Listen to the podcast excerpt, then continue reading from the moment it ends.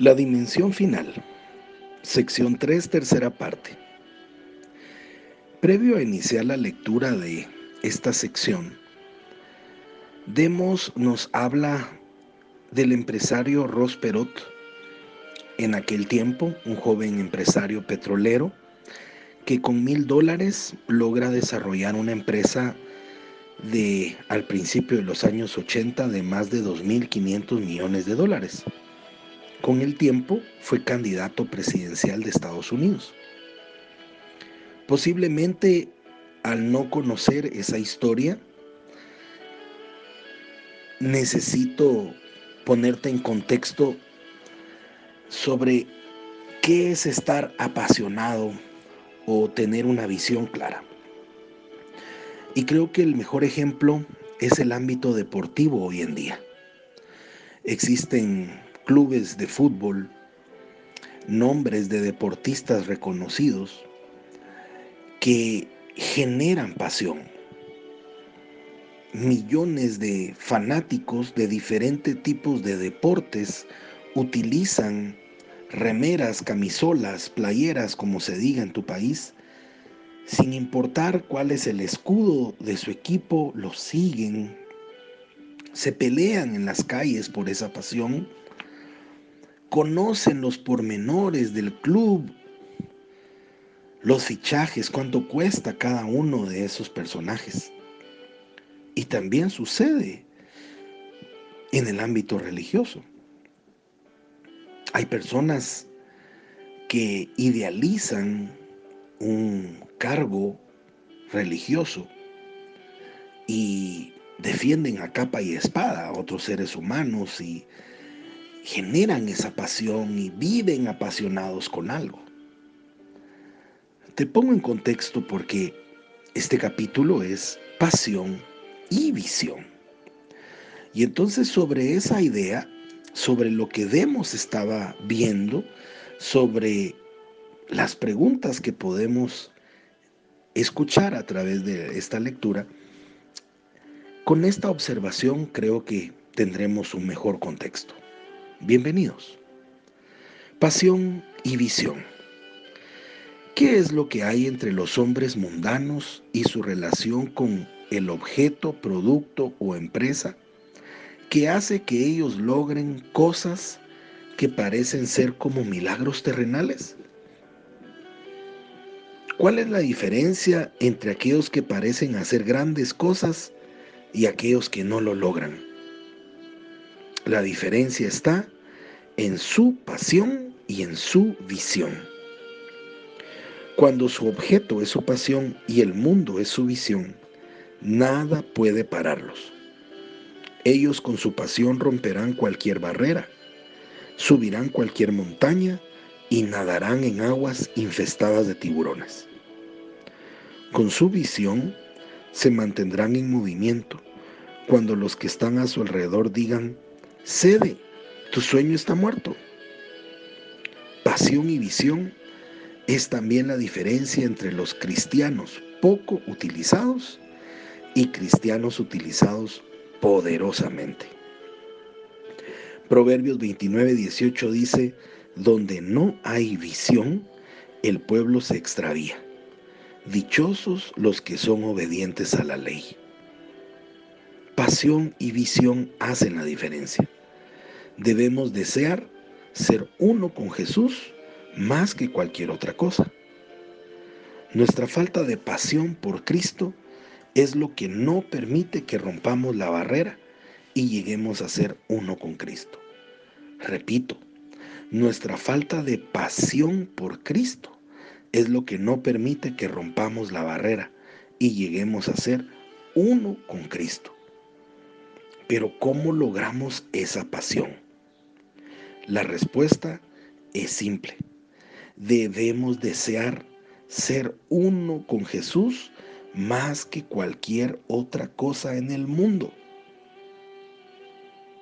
Ese fue el deseo y objetivo de Jesús.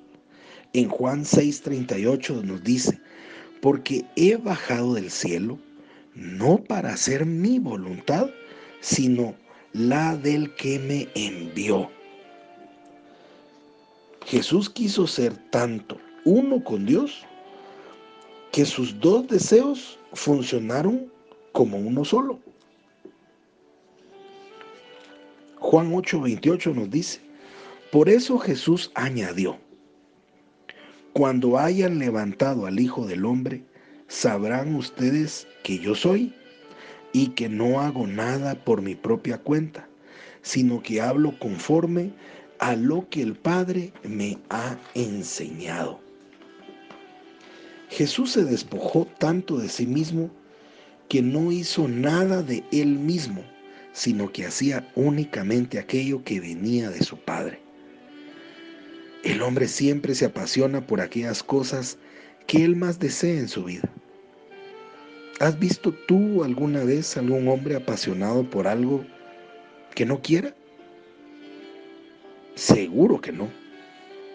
Tú puedes gozar de la dimensión final en el mismo momento en que tu pasión total sea ser uno con Jesús. Jesús no tenía pasión por complacer su propia naturaleza, sino para hacer la voluntad del Padre. Ese fue el propósito que lo consumía y su deseo. Jesús estaba motivado y dirigido por una simple pasión en su mente, complacer a su Padre. ¿Cuántos de nosotros estaremos satisfechos con nuestro testimonio de Jesucristo hasta que seamos crucificados? El mundo ha utilizado inteligentemente palabras nuestras para operar sus milagros. Saben que para hacer algo grande deben tener entusiasmo y pasión. Pero entusiasmo significa Dios en nosotros y Dios dentro de nosotros es un concepto cristiano. Mira cómo el mundo utiliza bien el entusiasmo y la pasión para sus propios propósitos. Cuán frecuentemente hemos escuchado a hombres del mundo decir con respecto a su objeto, producto o empresa, esto es mi vida. Todas partes donde voy, veo hombres y mujeres en el mundo consumidos por el entusiasmo y la pasión por sus productos. ¿Por qué hay tantos en el mundo que tienen entusiasmo y pasión? debido a que su objeto, producto o empresa es su sueño, su mayor deseo, su esperanza, y creen intensamente que si ellos dan todo lo que tienen por ello, su sueño se hará realidad. Yo creo que veremos a un grupo selecto de cristianos de los últimos tiempos que serán consumidos por el entusiasmo y la pasión por Jesucristo, que harán de Él su sueño, su más grande deseo, su esperanza diaria. La visión de Jesús será su visión. Los deseos de Jesús serán sus deseos. Estos guerreros espirituales tomarán el mundo porque serán uno con Jesús.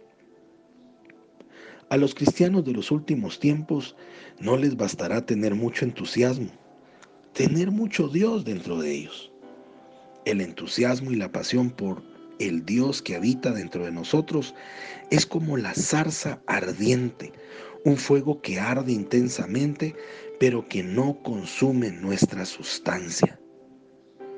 Tú no puedes quemarte por mucho Dios que tengas dentro. Yo creo que vendrá un día en que nuestro caminar con Dios será tan cercano que como a Moisés nuestras caras brillarán con una luz sobrenatural. Éxodo 34, 30 dice, al ver Aarón y todos los israelitas el rostro resplandeciente de Moisés, tuvieron miedo de acercársele. Pero Moisés llamó a Aarón y a todos los jefes y ellos regresaron para hablar con él. Empieza a orar ahora mismo para que Dios te dé el deseo, la pasión y la fuerza consumidora de ser uno con Jesús. Comentario personal. Espero que algún día te hayan dicho, qué espectacular te ves. Tu rostro irradia alegría. Yo quisiera tener el entusiasmo que tenés para hacer las cosas. ¿Cómo te queda tanto tiempo para servir al Señor? Se ve que estás en tu salsa, pareces pescado en agua. Si has recibido ese tipo de comentarios, bienvenido. Tu pasión está al rojo vivo en el servicio al Señor. Hay una plataforma enorme que es nuestra organización, FINEC, donde esa pasión se puede desarrollar, donde se puede acrecentar a través de recibir a Jesucristo y el bautismo del Espíritu Santo y empezar a ver cambios en tu vida y compartirlos con otros. Y viene el deseo de abrir tu boca, de contárselo a los demás, lo valoren o no lo valoren, sea pequeño o grande el cambio, arde dentro de ti ese deseo de compartirlo, de que alguien más pueda saber que Jesús está obrando en tu vida. Y luego vienen los viajes, y luego vienen las participaciones en convenciones regionales, nacionales, mundiales. Empieza a ver en ti ese deseo de, ¿y por qué somos internacionales? ¿Y dónde más hay capítulos? ¿En cuántos países estamos alrededor del mundo? Y nace, empieza a nacer en ti ese deseo.